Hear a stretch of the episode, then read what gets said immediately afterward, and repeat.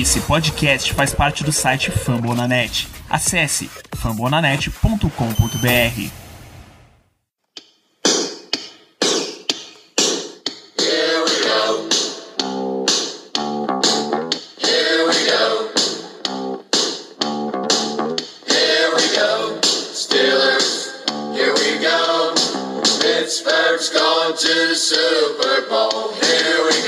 Muito bem, pessoal. Estamos começando mais uma edição do Black Yellow Brasil Podcast. Esse é o programa sobre o Pittsburgh Steelers para todo o Brasil e, neste episódio, para todo o mundo. Sou Danilo Batista, você seu host nesse episódio bem especial. E comigo temos Ricardo Rezende. Sempre uma boa noite, Ricardo. Boa noite, Danilo. Boa noite aos amigos ouvintes. Programa bastante especial, né? É sempre uma honra recebê-lo aqui a quem considero um grande guru a respeito do Pittsburgh Steelers. Sem mais delongas, Danilo, por favor, apresente o nosso querido convidado. É isso, e para este episódio a gente vai ter que ligar de novo o Duolingo, acionar o Google Tradutor e vamos para mais um programa em inglês. So we have the enormous pleasure to have again in our show as our guest Mr. Dave Bryan from the Steelers Depot. Dave, so we can begin in the right place. Is Steelers Depot the biggest independent Steelers media in the whole world? Thank you for being uh, with us. Uh, thank you. Thank you. My pleasure. Peace and love to everybody. Hope everybody in Steelers Brazil is doing well. So we hoped we could talk in better situations for the Steelers, but it is what it is, and we need to address this situation the Steelers started the, this season, the 2021 season, in a great fashion. Great win in Buffalo versus the Bills. Then we had a sequence of losses, a sequence of winnings, and then everything went to hell. I would like so we can talk what is going to happen. We need to address what happened so far. How do you see the Steelers season in 2021, Dave? Well, so far, obviously, the, most recent thing is obviously the blowout loss to the Bengals there this past Sunday, and that was that was very discouraging. You know, uh, especially the way Mike Tomlin kind of addressed things last Tuesday, and you kind of had the sense that he was going to get the message, you know, across that this was a big game, and obviously the the Bengals had won the first meeting there in Pittsburgh, and it was time to you know uh, let them know that they they're not the kings of the north north. And we all saw how, how, how that went, obviously. Now, look, this Steelers team has battled their share of injuries, of course, losing Juju Smith Schuster and Tyson Alualu and not having Stephon Tuitt.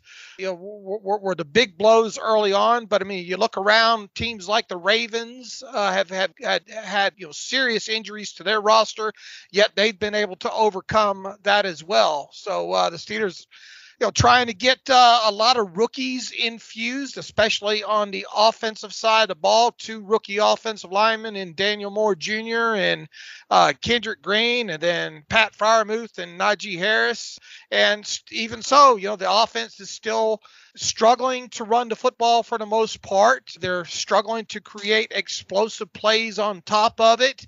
And then you combine that with, with the defense, most notably the run defense as of late has been absolutely, you know, horrendous the last three or four games. And, and now you fast forward to this week, upcoming game against Baltimore, and you have TJ Watt on the reserve COVID list. And we all keep our fingers crossed that maybe somehow he can clear protocol by by Sunday and play in that game. But uh yeah, look, I mean, I had this uh, team. I think I predicted them before the season started to be nine and eight, and here they are, five, five, and one at at this point. And man, they really need a win on Sunday against the Ravens to kind of stay in this thing. For sure, David. You're talking about the Baltimore Ravens, a great organization, a great head coach in John Harbaugh. Well administrated by uh, DeCosta. We see that Baltimore can keep their identity even when they lost so much players just the way they lose the this season. Maybe this is the biggest difference with the Pittsburgh Steelers for this season, maybe for the last season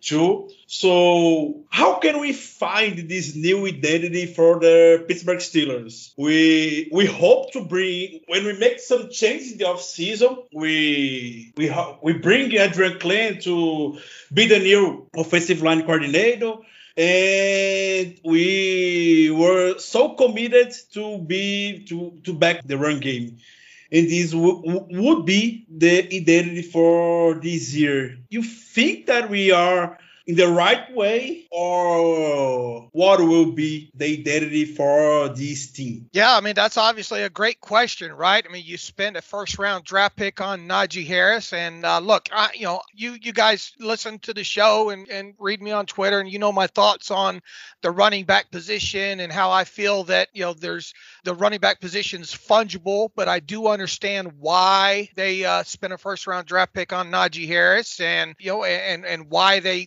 drafted two offensive linemen to try to rejuvenate this thing, and why they uh, they promoted you know Adrian Klemm as you mentioned to the offensive line coach, but there just hasn't been enough results in that right now. Now it's too early to obviously, you know, throw the baby out with the bathwater when it comes to guys like Kendrick Green and Dan Moore. But, uh, you know, you get into next season there about six or seven games into 2022, you better start getting some return, you know, on your investment. You know, Pat Freiermuth, it looks like he's going to be okay and going to be the real deal. And even though Najee Harris is not an explosive play runner, we've seen that he's able to get yards after con- uh, contact. He uh, he pass protects well. He can catch the football out of the backfield.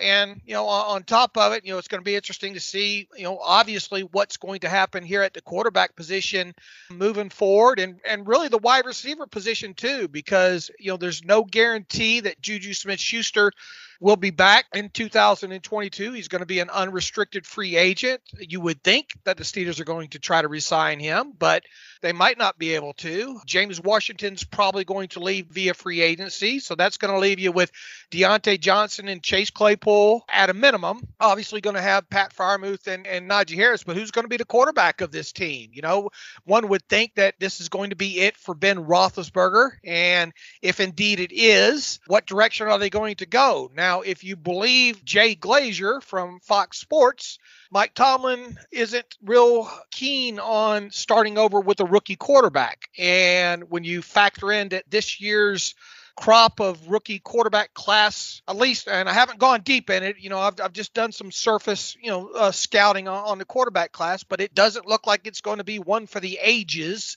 if you will. So it kind of makes you wonder will the Steelers indeed draft a quarterback early? I kind of doubt they will. And if Roethlisberger is not brought back, then this team's going to probably have to go out and get maybe a mid level veteran quarterback there and let that player battle uh, potentially Mason Rudolph, I guess, to see who will lead this team at the quarterback position. But this te- this offense has got to find ways to run the ball more effectively, and we have to see this the passing game be able to stretch the football down the field more because their explosive plays of 20 yards or longer just are not there this season.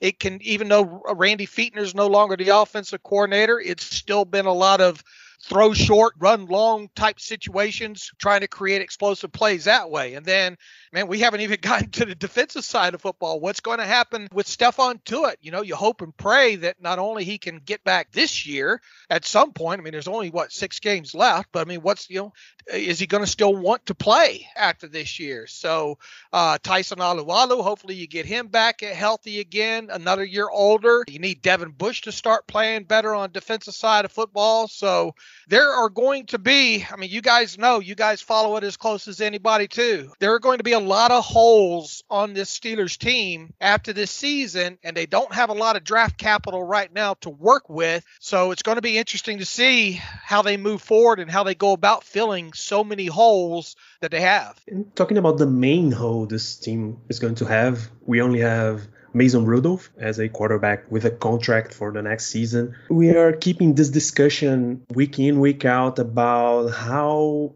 about if we would give Ben Roethlisberger another chance, like a shorter contract, another year to hold things and get a team built, um, a better team built. I have an opinion we shouldn't. Ricardo has an opinion we. I'm all. I'm all for it for bring Ben Roethlisberger back next year we would like to know your opinion about him and about this plan the team has about always going to a veteran, not starting again with a rookie quarterback. Yeah, uh, and look, I understand. I mean, Ben Roethlisberger's been the cornerstone of this franchise since 2004, but uh, his best years are behind him. We're no longer talking about the Ben Roethlisberger that can extend plays. It's uh, you know obviously the last several years, you know, since Todd Haley arrived, that has been a, a lot more quicker release with Ben Roethlisberger. We don't see Ben Roethlisberger, you know, attacking the middle of the field past eight or ten yards down the line of scrimmage. Not that he's ever been, you know, not that he's ever done that a lot in his past, but man, it, it's really noticeable these last couple years him not doing it. It seems to be like Ben will rely on the short passing game,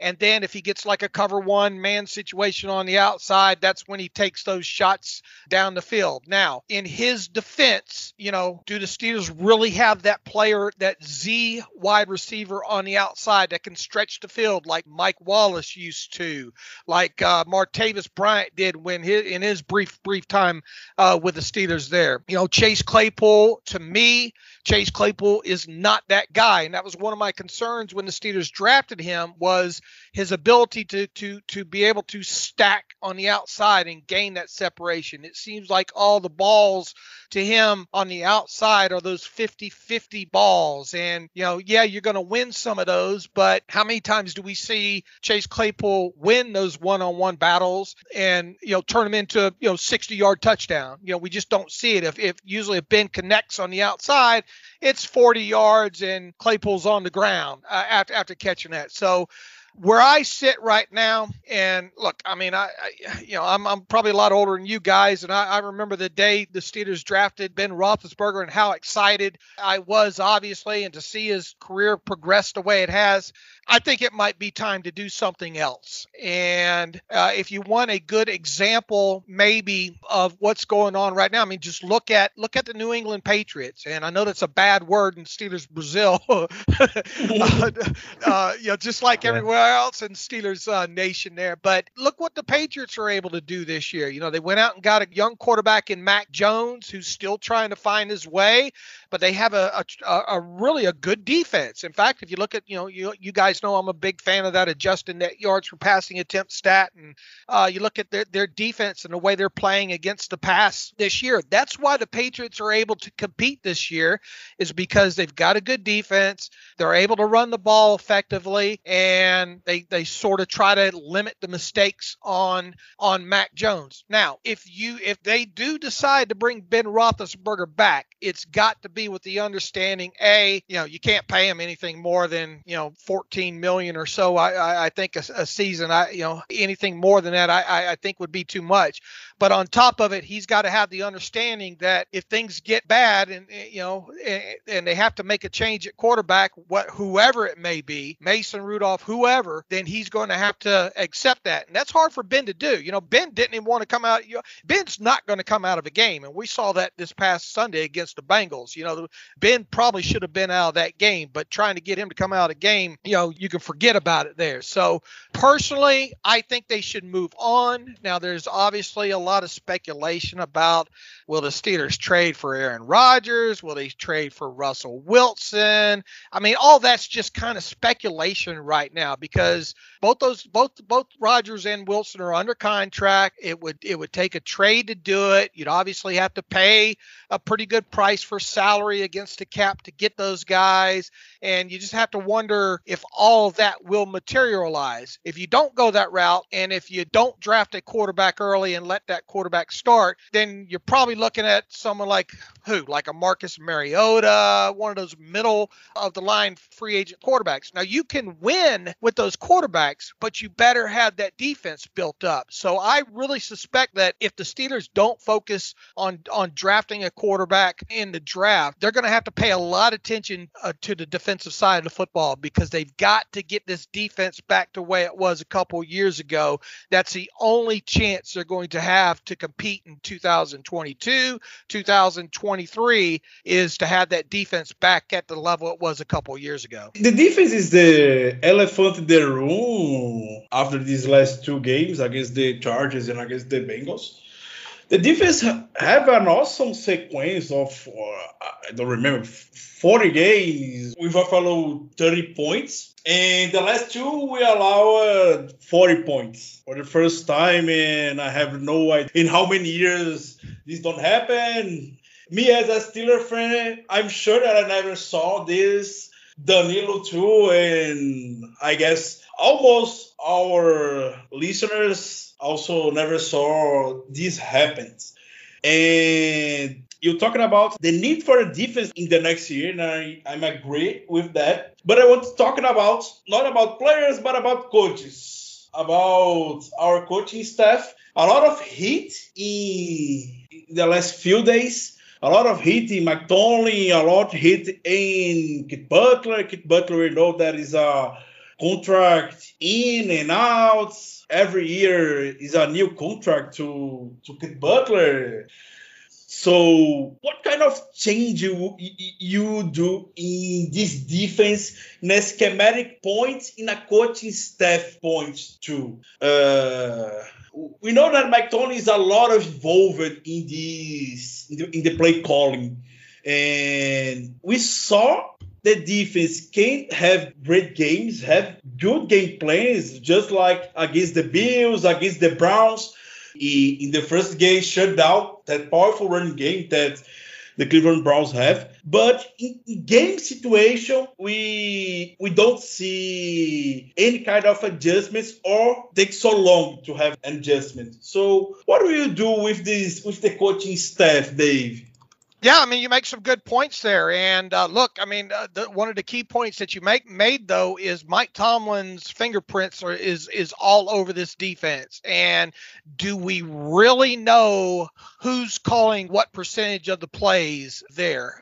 You can make a strong argument that Keith Butler's more of a puppet to to Mike Tomlin than anything. And look, they have been slow to make defensive adjustments. I mean, you look at uh, the game against what the Seahawks there, and and slow to adjust to the Seahawks coming out at halftime and running. And you know, we've seen a couple times just this season alone, slow to make some some some defensive adjustments there. And then you throw in on top of it. I mean, look, Stephon Tuitt, you haven't had him all season. This team really, really misses Tyson Alualu over the nose in base base defense uh, situations this year.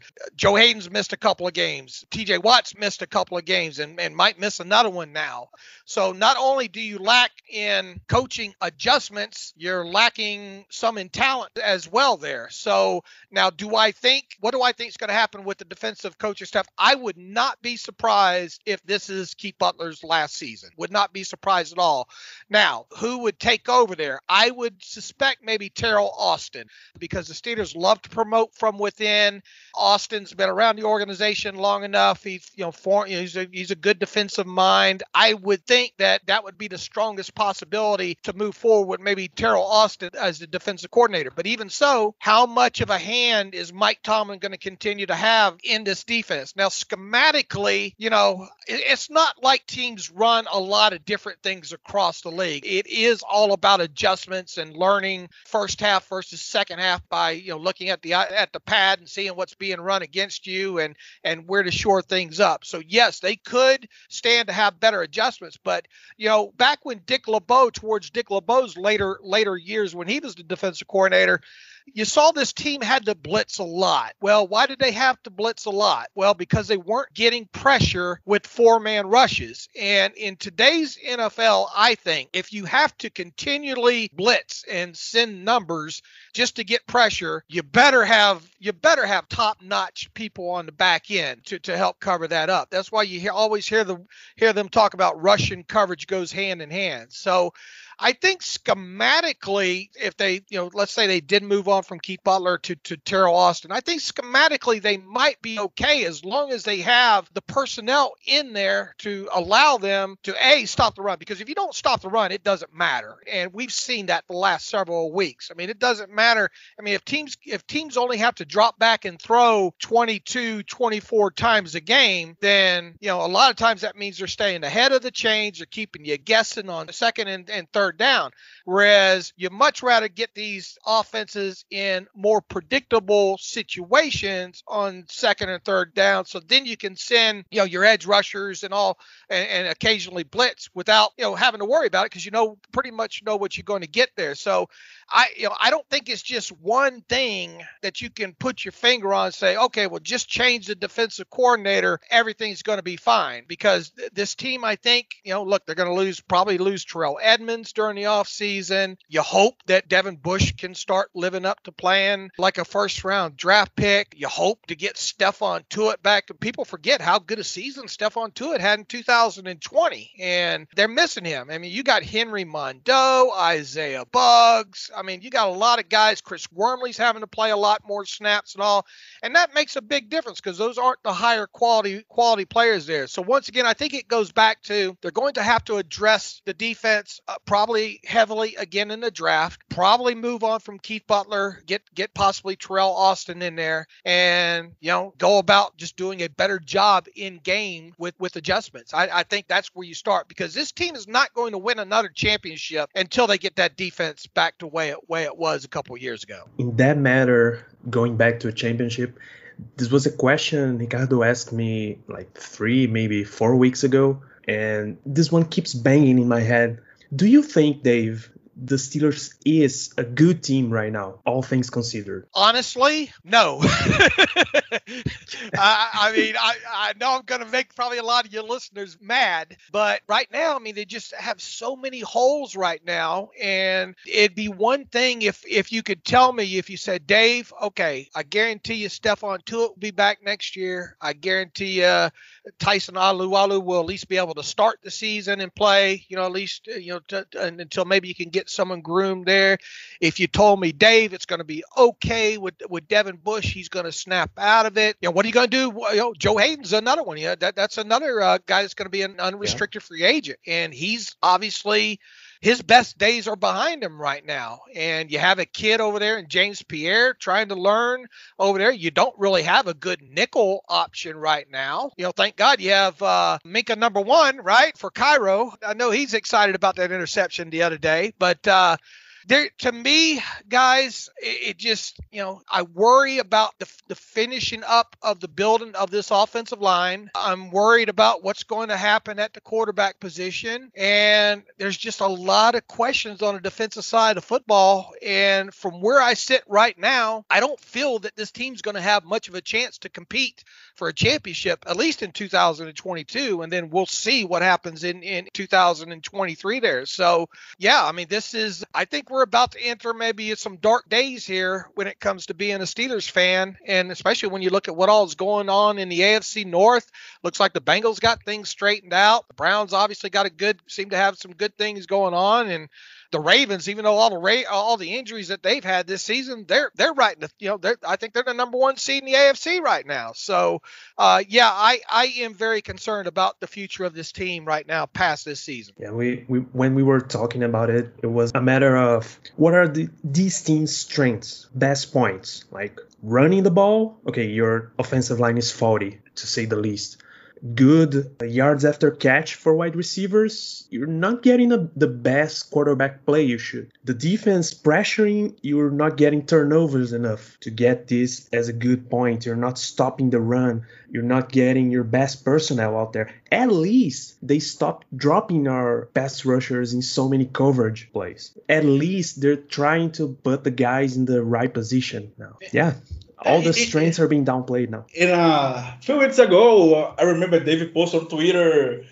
one day that someone in Tony Tuesday asked about how the feel of Mike Tony in these five win in the, streak that we we also had in this season. To see how was the feel of Mike Tony with this team? Because to me was like quite a feat that we have five wins with this team the way that that we were playing, the way that we were dominating the, the second half against the Seahawks, uh, the way that we leave the Broncos come back to the game, the way that we leave the Detroit Lions run a lot against us.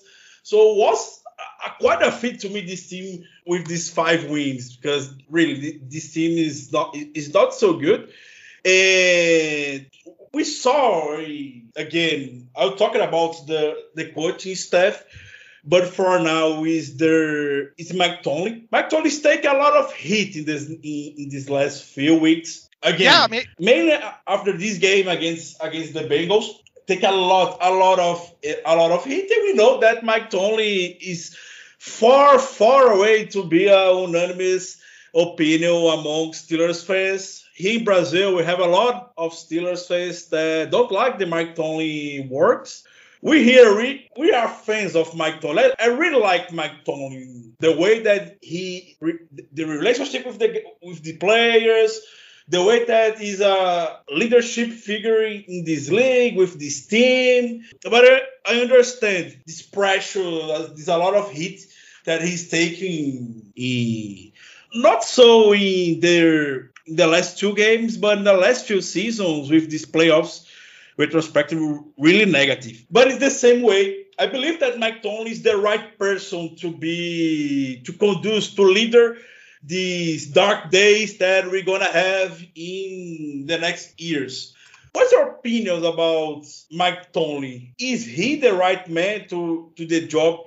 Moving forward to this process of renovation and yada yada. How do you like to speak a lot in the podcast? Yeah sure. Look uh, and it's understandable. Look Steelers Brazil is not alone. I mean there's I, I see it on Twitter. I, I, I get the emails as well too. It's you know half are for Mike Tomlin half you know want him gone and all. And look I mean as Steeler fans you're used to you're used to being in playoffs and you're used to winning at least a playoff game. And they haven't they haven't done that quite a while have they? And uh, that is concerning. But with that said, I do believe that Mike Tomlin is the right coach to move this organization past Ben Roethlisberger because that's a, that's essentially what you're doing. I mean, that's that's the next step is moving on past a Hall of Fame quarterback, and I do believe he's the right person for the job. Now, you know, you can only feed the people with the grocery with the quality of groceries that that you're given right now. Look, I mean, you look at the second year players this year right? Who are the second year players? You have Chase Claypool, you have uh, who? Kevin Dotson, you, you have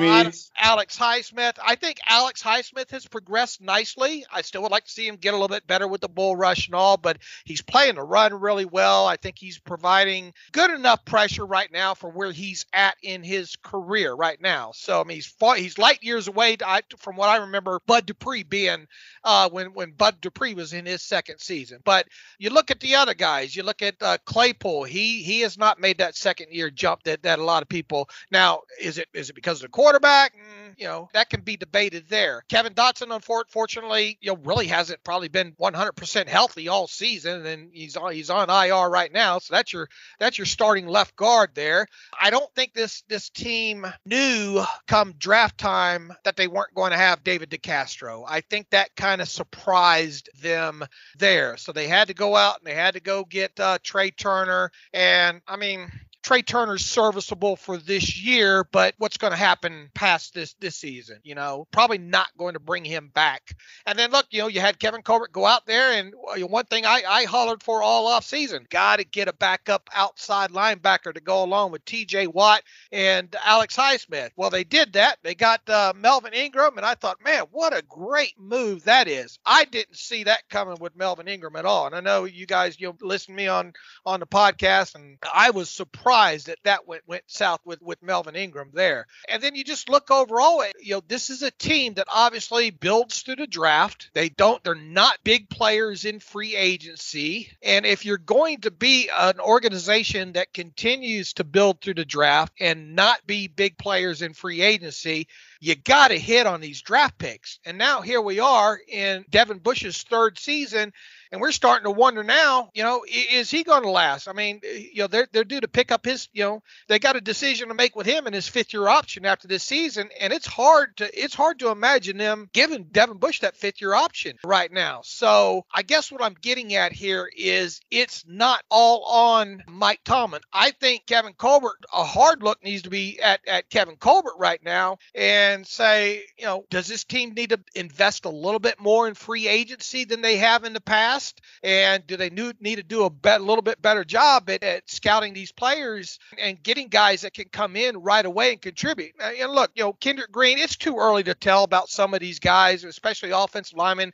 These guys got to get stronger. You know, they got to learn learn the NFL, the speed of the NFL game. So we'll have to see about those. But I don't think what's going on right now with this team is all on Mike Tomlin. I think Kevin Colbert and and obviously Art Rooney II play a play a big hand in that. And I know I, I ramble a lot, but that's that's a long answer to I think Mike Tomlin is the right person to lead this team through this transition period past a franchise quarterback. That's a great answer, Dave. Again, we really like the job of, of Mike Tomlin, but we don't see these this side of these conversations about the work of Kevin Colbert in free agents, and draft, the scouting department. We know that the Steelers have a lot, a lot, a lot in the culture of the franchise to to build the, the roster mainly for for the draft. But when we don't have so much home runs, maybe we're gonna suffer.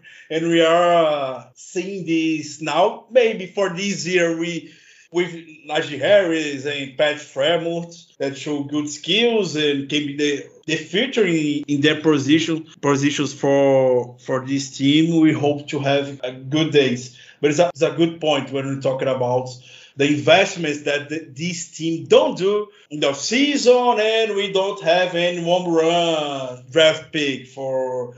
You you talking about David DeCastro that maybe the Kevin Colbert and front office don't expect, don't have David DeCastro for the season. But we also have the quarterback position that we lost two starters Steven Nelson and Mike Hilton, and we don't bring anyone for the position besides Arthur. He's a veteran guy that only played good in the line of scrimmage, the nickel position, and we are suffering right now. We are, we are in a bad place. Joe Haden is out for some games this season. So I, I, agree with you when you're talking about this and the number of holes that this team have. Because today I was seeing Twitter war on Twitter here, someone from Pro Football Focus talking about that the, the Steelers just need a quarterback, a quarterback like Taylor Heinicke to be an eight eight wins team. come on, come on, come on, come on. this, team ha- this team have a lot of uh, problems. Uh, in the quarterback, is not uh, don't, don't, don't say that it's the first, second, or third problem today that we have. And amongst all these investment problems, when you rely on late round draft picks or really younger guys, you usually bring older, more experienced, in the cheaper side. We're not asking for big signings. Someone to compete, someone to mentor, and this is absolutely not what Steelers have been doing. And even when they invest, they are not doing that right. Can we remember Steelers made a trade for Ahkello Witherspoon?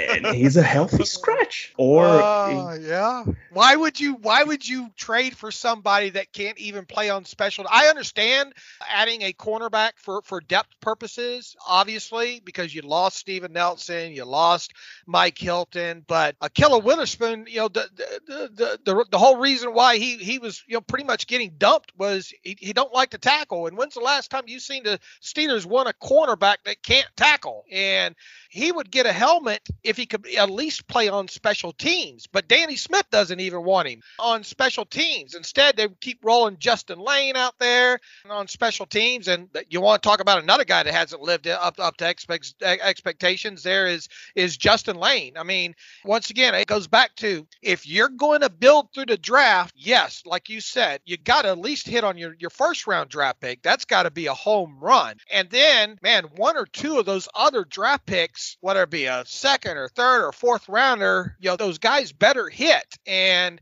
you know, right now, I think we're seeing the fallout from them not being able to hit. Because look, Terrell Edmunds, I mean, that, everybody knows he was overdrafted, okay, and they didn't they didn't give him the fifth fifth year option, so that that tells you what they what they think about him. Do you really want this this team drafting another cornerback in the first round with the track record that they've had at the cornerback position? I don't. I'd much rather them go out there and spend. For God's sake, no, please. I, I'd much rather them go out there and spend $17 million a season to get them a, a cornerback there. So they're good. It's going to be real, real interesting, I think, A, to see if, if Kevin Colbert stays on uh, to the draft. And if he does, what's going to transpire after the draft? Because this team does not have a lot of draft capital right now. You better say your prayers that Bud Dupree gets healthy so the Steelers can get that third round compensatory pick for Bud Dupree. So all Steelers of Brazil needs to pray that Bud Dupree gets healthy and gets back playing some snaps so the Steelers can get that third round compensatory pick because they certainly need that. But it's going to be interesting. Let you know, let's say they don't have a big salary to pay a quarterback or or they choose to go, I don't know, 9, 10, 12, 14 million dollars for a quarterback in 2022. Where are they going to spend that extra money at there? And they might want to consider investing it, you know, in another veteran guard maybe, unless they want to draft one. What's going to happen at tackle? You know, is Zach Banner going to be your, your right tackle? I mean, he he can't even get on the field now, and they re-signed him during the offseason there. You're probably not going to bring back Chukwuma Okorafor. You just have so many positions, I so many holes right now. I think that that need to be filled, and not enough draft picks to go around. That it's going to be very very interesting to see if they kind of change philosophy. And you know, now look, Mike Mitchell wasn't wasn't a home run right back when they signed him, but it was a bit surprising that they spent the kind of money that they spent on Mike Mitchell uh, way back when. They need to seriously consider sp- uh, spending a little bit more money than than you know these garb you know these trash can you know cast off dumpster players that that Kevin Colbert usually tries to fill the roster out with. So that's that's going to be one of the big things to watch here is not only the draft but how this team if this team addresses free agency differently, especially if they've got a little bit more cap money to play with. And in that matter of rebuilding the team, there's a question from our audience. So Carlos Silva he asks whether is it possible to revamp the roster without a dreadful rebuild time. We have to destroy everything in order to bring the team back together, or can we do a smooth transition? We can bring back the example from the Patriots, right? They had one and I quote, bad season. It's not exactly bad, like middle of the pack. Well, they had the 15th for the pick on the first round this year. So can we rebuild the draft, the team without destroying it and spend a long time in the rebuilding process? Well, the good thing about the NFL is is we have examples just like the Patriots there right now. So if Kevin Colbert was going to answer that question, he'd tell you every year we're going to try to win a championship. That's going to be his answer every time. All the decisions that we make every offseason are designed to compete for for a Super Bowl. Well, he's been saying saying that since what two, 2008, right? So I'm I'm not a fan of just tearing it all down, but I, I do think that change in philosophy, like I said, has got to happen, especially if you're not tied down by the sins of a franchise quarterback and keep having to restructure those contracts and all like that. So look, you got you got TJ Watt paid. That's out of the way. You're probably going to have to pay Minkah Fitzpatrick this next off season there. But uh, who's after that? You know, who who is the next big contract for this team after Minkah? Maybe maybe Diontae Johnson, but when is the last time that you've seen the Steelers outside of Antonio Brown really, you know, go top 5, top 10 salaries when when it comes to wide receiver there. So, I think you can, you know, come like 2023 if you draft well in 2022, if you add a couple of, you know, higher priced free agents and that way I think you can have this team back competing. I mean, look at look at the NFL right now. I mean, look at the parity right now in the NFL. I mean, you guys have watched this game a long time. I mean, when's the last time that you've seen such such parity? I mean, who is the best team right now in the NFL? Uh, does that change week to week right now? And you know, I think that's where we're at right now. So a parity right now is going to be, and the NFL loves it, right? Because they have every fan base thinking they can they can win it every year there. So if if parity is going to rule the NFL right now, then that lets you know that you know you're probably one one and a half seasons away from maybe being back in this thing competing again. So no, I don't think a, a tear down and trade everybody away and and I don't think that's the way you go. But man, you gotta you gotta draft better and you, you gotta probably spend a little bit more in free agency than what you're what you've been spending these last I don't know since what 2000 since you know Kevin Colbert arrived there. And we're talking about the Patriots. The Patriots are, is a great benchmark these last off season how they invested in tight end Hunter Henry, Jonnu Smith, Matthew Judon as an edge rusher also. So when, when when's the last time that you said, "Boy, the Patriots sure do draft good"? You know? Yeah, yes, perfect. Yeah. Every year we are laughing about Bill Belichick and the draft, the trade down that he that he made, the long snapper that he chose, and just we are seeing the Patriots have success this year, just like so many others besides last year. Yeah, you're right. Uh, you're yeah, you're absolutely right. You know, if anything, if Steelers, you know, if I give Steelers Brazil any hope in this interview today, it's that look at the Patriots. You know, and do I? I think it's still too early to find out to to know if Mac Jones is going to be the next you know superstar quarterback in, the league. But once again, it goes back to defense. I think if you have a good defense in any given season, I disagree with with Taylor Heinicke being the guy that can come in and and, and put you in the playoffs and all like that. But you know maybe a step above that. I mean, I don't think you have to have you know Patrick Mahomes and you know just a, a premier quarterback. You just have to have one that can manage the game that can push the football down the field and a good defense. And I think the Patriots right now are an excellent example of that right now. And a question that keeps circling around every Steelers media out there is okay, we talked about the Steelers planning to have a veteran quarterback next year the organization, the front office would not like to address it with a rookie quarterback. But what if Steelers draft a quarterback this year? Do you like this class? Do you think is there any guy who can make a good transition for the Steelers? I will I will answer that for for starting that you guys know how busy I am on Steelers Depot just in in the season that I usually it takes me a while to get into draft yeah. mode and all like that and but I, you know all of my efforts have got to go to the season now. Now, I am further ahead than I have been in years when it comes to looking at prospects and all. And uh, you guys see me on Twitter. I'm a, I, I live in Vegas. I watch a lot of Mountain West football right now, and I've been watching. Your, your guy Carson Strong, right? yeah, I love Carson Strong. Okay, I think he's the smartest, at least from what I've seen. Now, I, I want to preface this by saying I have not gone deep dives into all these guys, so you know, kind of keep that in your mind there. I know more about Carson Strong than I do the rest of these quarterbacks because I watch them every week. But that said, even with Carson Strong, I don't think if I was in the draft room, I would be banging the table to draft Carson Strong in the first round. He lacks mobility. He lacks the ability to to extend a play. I don't think that knee's going to get much better with him. I think he probably haven't worked on again during the offseason, but he he's kind of is what he unless the Steelers are going to come in and, and bring in uh, Matt Mumme and run run the air, air raid run the air raid offense, which I don't think you're going to see that. But uh, I guess long story short, from from what I see right now in this quarterback class, I'm I'm not very excited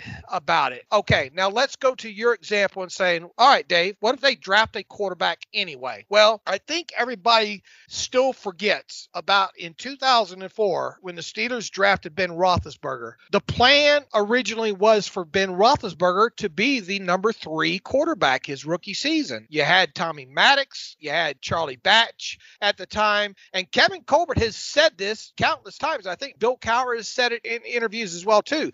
The plan was for Ben Roethlisberger to sit, watch, and learn uh, his rookie season. Well, we all know what happened. Charlie Batch had a knee injury during uh, uh, during I think camp then, and that moved Ben Roethlisberger up to number two, and then Tommy Maddox got injured early in the season, and lo and behold, there's there's Ben Roethlisberger in uh, in the starting lineup, and the rest is history. I'm willing to bet that if the Steelers did draft another quarterback this year, A, I mean, if you believe what Jay Glazer says, Mike Tomlin does wants nothing to do with a rookie quarterback. But if they did, if they said, look, we have to draft, you know, this kid, we, we cannot miss drafting this, in, insert the name there, Carson Strong, Pickett, whoever. I still don't think you would see him as a week one starter. I think you can really damage a quarterback. Now, there are exceptions. I mean, look, Mac Jones is, a, you know, there, there are exceptions to the rule, but I would be surprised if the Steelers did draft a quarterback, let's say the first or second round, if that kid was your week one starter. If he is, then your expectations need to be lowered, you know, overall there. So I'm not going to say, no, it's impossible. You know, there, there's no way they're going to draft a quarterback. I just, from what I've seen so far, I'm not a huge fan of this quarterback class, and that includes Carson Strong. And you guys know how much I, I, I like watching him, but there's nobody, at least right now, that I'm banging the table for. And if I know the Steelers too, they're probably going to want Mike Tomlin talked about quarterback mobility all season. So you would think that whatever the next quarterback is, whether it's a, a free agent or a draft pick, that quarterback's going to have some level of mobility to him and be able to extend the play a little bit. Because look, you you need that aspect in today's offenses. You have to have a quarterback that can go off schedule and make plays for you. We saw Lamar Jackson do that the other night, right? I mean, on, on that touchdown uh, pass to, uh, to, to to Mark Andrews. I mean, uh, you need a quarterback that can do that. So I'm not going to say that. Oh no, there's no way that the Steelers draft a quarterback in the first round. But if they do, I would be surprised if if if that kid is rushed into action, you know, first half of the season, unless injury happened the way you know Roethlisberger and all happened. That's nice, Dave. Yeah, just to mention a few, our friend Dantas asks about a reconstruction plan for next season. We addressed that before. Another one for Dwayne Haskins. He's yeah. I don't think we do. We really need to address Dwayne Haskins. I mean, I mean, I'll, I'll, answer. I mean, you, I mean, you, your listeners have questions, so so I'll, I'll address it. Look, the tape on Dwayne Haskins, you know, not not great overall, and I worry about him and the X's and O's end of things uh, on top. He's look, he's got an arm, right? He's got an NFL yeah. arm, but uh, he can throw the ball through the car wash without it getting wet. I just I don't think he knows where that ball's going to go when he does throw it. Now here here's the thing. Uh, Dwayne Haskins is scheduled to be a restricted free agent during the offseason, so you can easily offer him a, a an original round tender uh, for the minimum, and you can get him back on this roster and let him compete. All right, he's got to grow up, obviously a little bit, and I don't think that's a bad move to do that. To just to have him in there competing, and then who knows? Personally, I don't think he's going to amount to anything at this point. But you know, for a couple of million dollars to bring him in, non-guaranteed contract, let him compete through training camp, I think he can do that. And if he makes progress and can be a backup for you, fantastic. If he can't, then you just cut him out of uh, training camp, and you don't have any, any anything lost there. So look, this we all knew, or most of us knew that Dwayne Haskins was a lottery pick, right, or a lottery ticket, and I don't think they're going to hit on that. But I, I do think it's worth at least giving him a restricted tender at the end of the season, bringing him back, let him compete, and then see where it goes. And if it doesn't work out, then you just cut him and you haven't you haven't really lost anything there. So that that would be my thought on on, on Dwayne Haskins. Okay, this one was from Guilherme Maciel, and the next one is also about quarterbacks. The first question is actually about guys like Matt Corral and Kenny Pickett, but we already talked about drafting quarterbacks and stuff, but they complete this question and it's at Sidney Crosby, but with a V instead of an O. Amazing asking about these high profile veteran quarterbacks like Russell Wilson, Aaron Rodgers. Do you believe the Steelers have what it takes to bring them? Wow, that's a great question, right? A, you have to have, uh, you just don't push a button and they show yeah. up. Uh, you got to, you know, you got to work out some sort of deal with them. Does Aaron Rodgers really want to leave Green Bay and Davante Adams and and those offensive linemen to go to Pittsburgh for one, maybe yeah. two years? And with the way with the way that the shape the organization's in in right now, I mean, I get it. I mean, he's look. I mean, that guy can still throw a football. That guy can still pretty much extend a play. I just worry. I, I just wonder the logistics behind it. You know, it's this isn't Madden. You just don't push a button and he's there. You know, it's gonna you have you have the salary to worry about. You have what are the Packers going to want in the form of a trade? Do you really want to give up the future draft some maybe some future draft capital to get him? And really the same goes with Russell Wilson too. I could see Russell Wilson playing somewhere else next year before I could Aaron Rodgers. But even so, how old's how, how old's Russell Wilson now? And I don't know if you watched that Monday night game or the last couple of games. I don't know if his finger's still causing him some issue right there. Russell Wilson hasn't looked like the old Russell Wilson as of late either there. So uh, once again, I'm not going to say, man, there's no way that's going to happen. I, I would be foolish to say that. I just think with the logistics, all the logistics involved, and uh, and what it would cost to get them, and trade collateral and all like that, I really would be surprised if either Aaron Rodgers or Russell Wilson is the quarterback for the Pittsburgh Steelers in 2022. I'm not going to say it's impossible, but just from where I sit and the economics and the logistics and all, I I would be surprised. That's where I'm at right now on those two. And as a final audience question, Mr. Ernesto Dourado asks about Devin Bush. Do you think it's a matter of rhythm, the injury playing down his game level, or weight or focus? What's your take on the dreadful season Devin Bush is having? I, I will tell you this right now. If if you're a Steelers fan and knowing what we've seen so far, now look to his credit, right? He uh, he is coming. He you know he had to come off of uh, of that serious knee injury there, but he is more than a year removed from that. And you can see on tape still some of that sideline to sideline explosion. I mean, go go turn on the tape a couple of weeks ago against the uh, the Chargers there and see him kind of that stutter stop step and and and tracking down Ekeler over there on on on the far side of the field that part of his game, I mean, I, I, don't see any difference in his explosion there.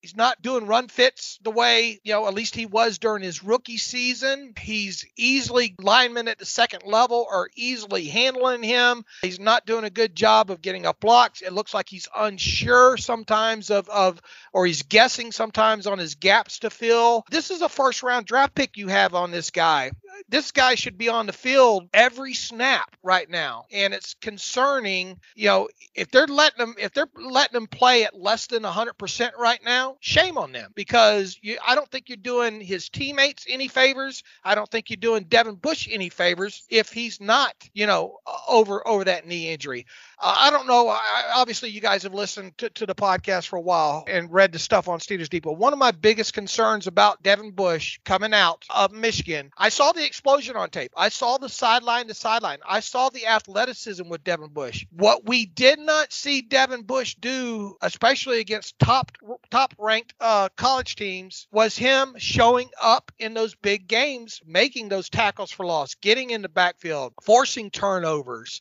do, doing well in coverage. You go back and look at his stats against ranked teams during his college career, you're going to be looking hard to come up with some stats here. That was my one of my number one concerns. It wasn't the athleticism. It's sometimes the athleticism is one thing, and we all know Kevin Colbert loves athleticism and SPARQ scores and all like that.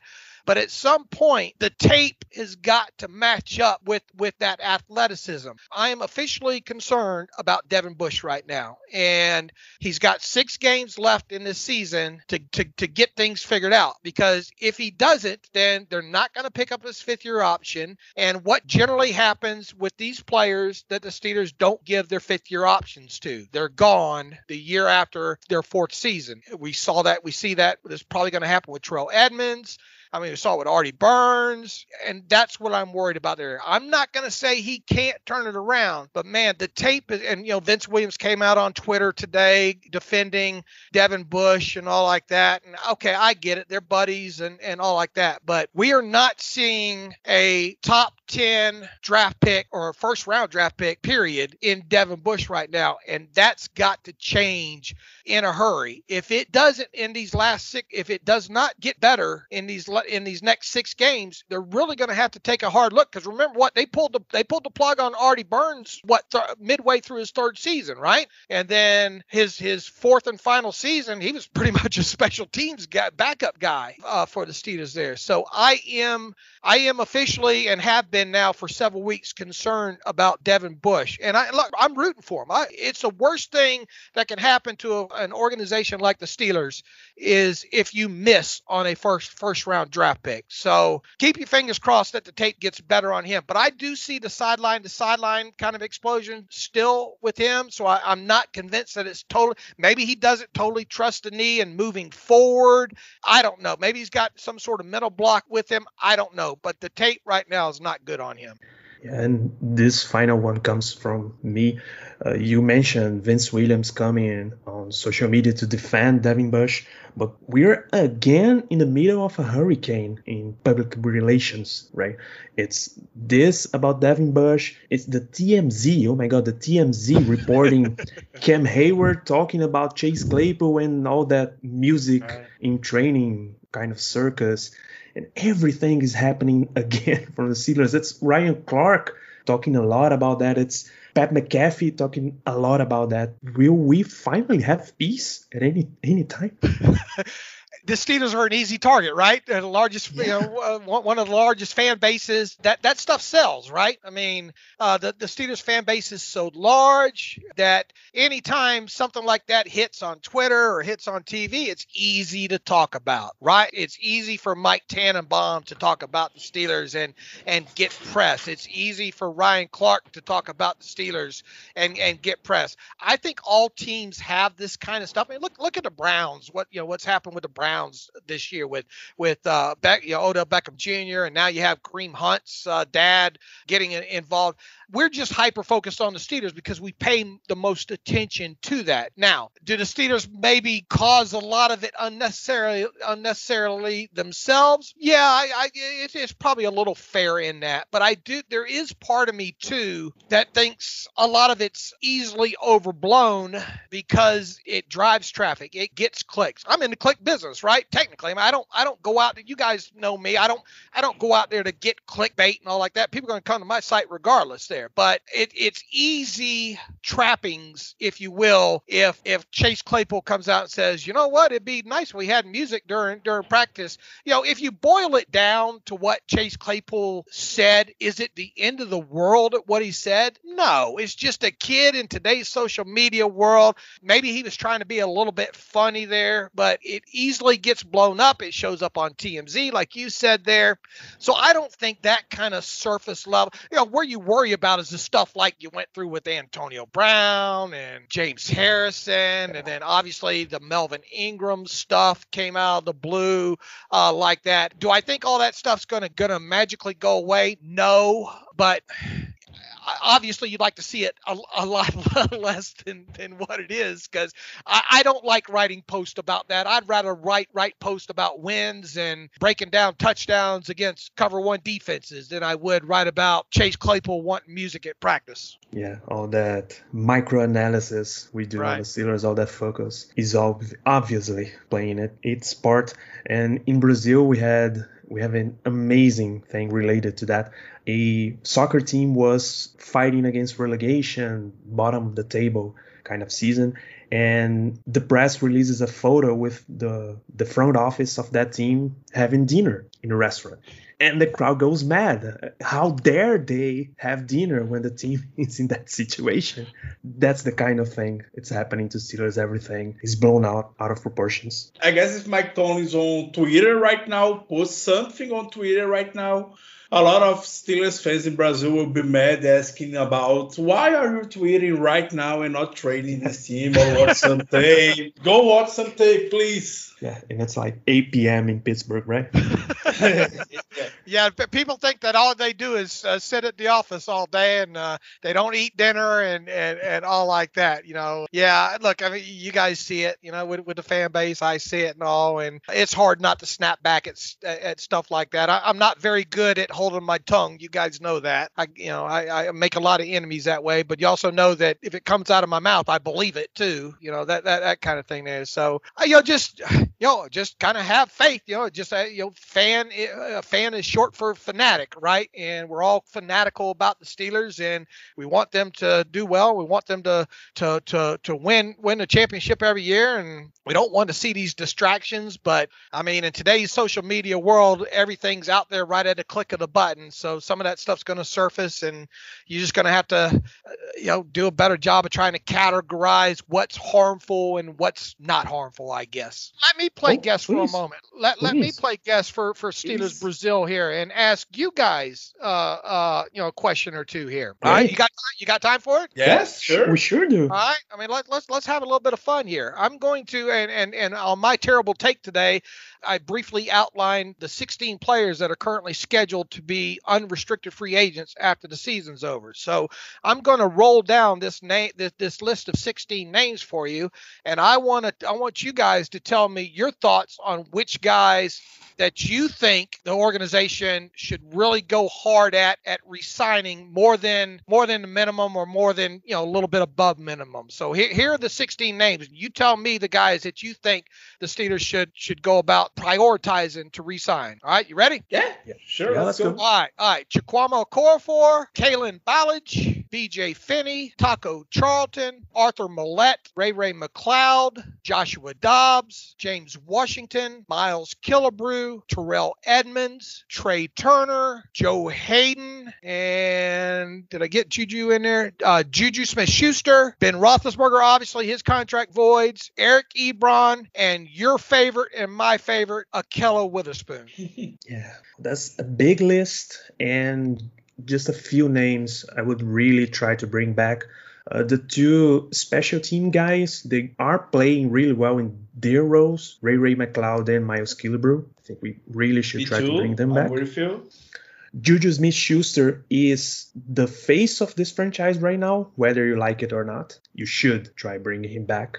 Even considering his injury, he's just 25 right now. You need to try to bring him back.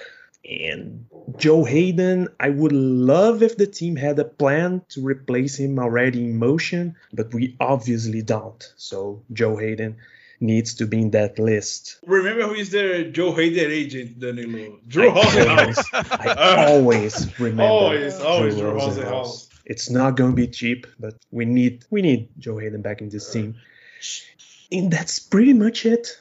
I yeah. don't see anyone else I would bring back. Ricardo would love to bring to bring Ben Roethlisberger back, but I wouldn't. Eh, with some context, right? If we have any, just the way that we are today, with just Mason Rudolph as our quarterback for next year, depends the way that we're gonna finish this season, and depends the way how Ben Roethlisberger wants to come back and all these things I bring, but for a sure list, he would he would not be on this sure list. But Amsterdam, Miles Killebrew, for sure, awesome special team player. Ray McCloud too, I would bring for another year. It's a great punt, re- kick returner besides the fumble and some praises that he does.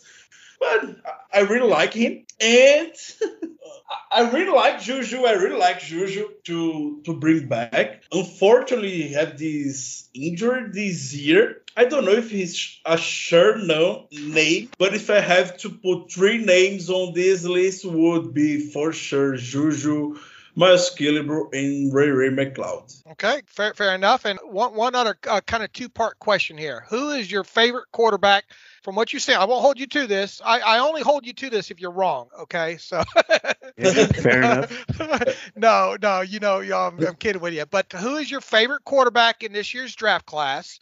And who is one person, Dave? You got to go in any position. All right, any any position. Who is one kid that Dave? You got to go watch tape on this college kid. Okay, as a quarterback, I would go for our favorite there are favorites in our group. We we're quite divided on that but it's most malik willis from liberty as a quarterback And the favorite, absolute favorite, forget every position and go get this guy is Tyler Linderbaum from Iowa. that guy's a beast. That guy, yeah. that kind of guy, that guy looks like he'd be a Steeler, doesn't he? Yes. You can't get enough. He even plays in bright colors, right? I think he, I, I think he could. It'd be interesting to see if you drafted a guy like Linderbaum, Linderbaum. If you didn't want to give up on Kendrick Green at center, it would be interesting to. I, I, I think you could probably make a, at least a guard initially out of out of Linderbaum Now, I once he's another one of those players that I've I've just kind of scratched the surface with. Uh, overall, I, you know, I've got a lot more games to watch on him, but he is definitely somebody that that's uh, been on my radar for the last couple weeks for sure. Ricardo, a quarterback that I I'm really I, I really would love to see more about him is Matt Corral. I guess the Steelers in the last draft see a lot of high competition level in college football, and he plays on SEC and everything like that has a ton of experience playing in high level in SC, SEC against great defense against Alabama every year, against Georgia every year. So he's a quarterback that I would love to see more. And I would not talk about. I would talk actually talk about Tyler Linderbaum too because he's a huge, huge fan favorite here in our group but I will not talk about a specific name, but I'll talk about these three wide receivers for Ohio State that are awesome players, are awesome. Every uh, Garrett Wilson, I don't remember the others two names, but I know that is an awesome position for them. And I would love to see a, a speedster wide receiver in this next year year draft to stretch the field, just like the way you you you talking about Dave.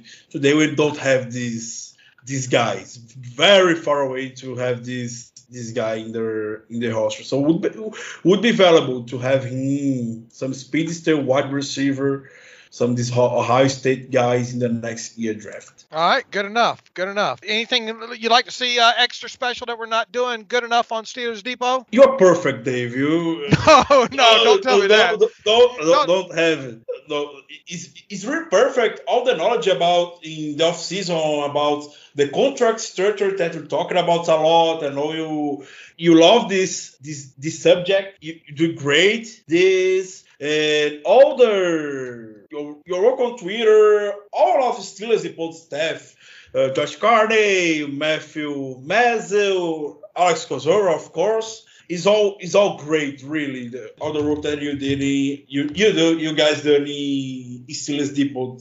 So really, not a matter of you can you can get better. You are the main source of for our job to bring news also to the Steelers fans in Brazil. I guess a lot of our team, me, Danillo, and the other guys that are with us in this project to bring news about the Pittsburgh Steelers to fans in Brazil. Our main source are you and Alex Kozora and the Steelers Depot.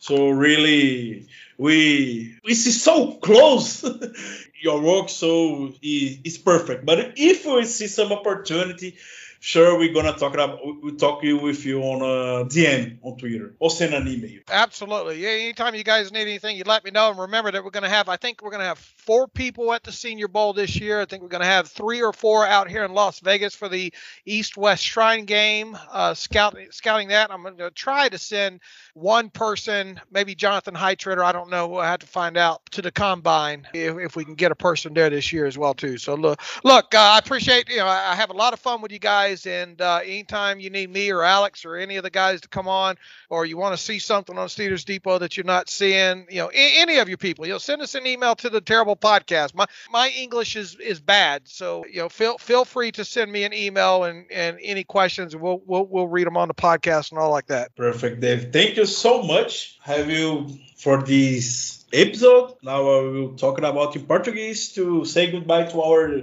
listeners here. Então, por hoje é só. Episódio mais do que especial aqui com o Dave Bryan, direto do Steelers Depot. Temos mais seis jogos nessa temporada. Vamos continuar nas expectativas, apesar de todo o cenário estar bem difícil. Yeah, and to finish, you asked that a lot on Twitter, Dave. How many games do you think Steelers can win this year? It's a great question. Oh, it's a great question. We, we, we're asking this to our Twitter followers in the last in uh, last few days they are not so much optimistic optimistic with this this we're, game. Yeah, we're going for like yeah, you can win like one or two games based on mystic, like on history, yeah, yeah. And that kind of thing, but not X and O's wise, not schematic and level of playing wise. How do you how many do you think we can win? Well, I, I tell you, I if if Mike Tomlin can get this team to eight eight and one, they might need to build a statue for him. exactly. Uh, I, you know, like I said, it but before the season, I had him at, at, at nine and eight. Oh, I don't know, guys. Uh, I think you're looking at seven or eight wins here. To hate to be that guy, but uh, I'm gonna keep my fingers crossed and and hope they can win the next six in a row. I, I doubt that honestly, but uh, I think we're looking at seven or eight wins here. Yeah, we're both in exactly that point. The amount of wins we saw before the season and how many wins we win this this one with. And that's it. É isso, pessoal. A gente realmente encerra esse nosso episódio do Black Yellow Brasil Podcast por aqui. Esperamos ter vocês em muitos mais episódios. Esse foi o número 243 ainda nessa semana. O nosso preview contra o Baltimore Ravens. Não é porque o Steelers está jogando mal que a gente vai parar de fazer podcast. Né? Um grande abraço para todos vocês e até lá.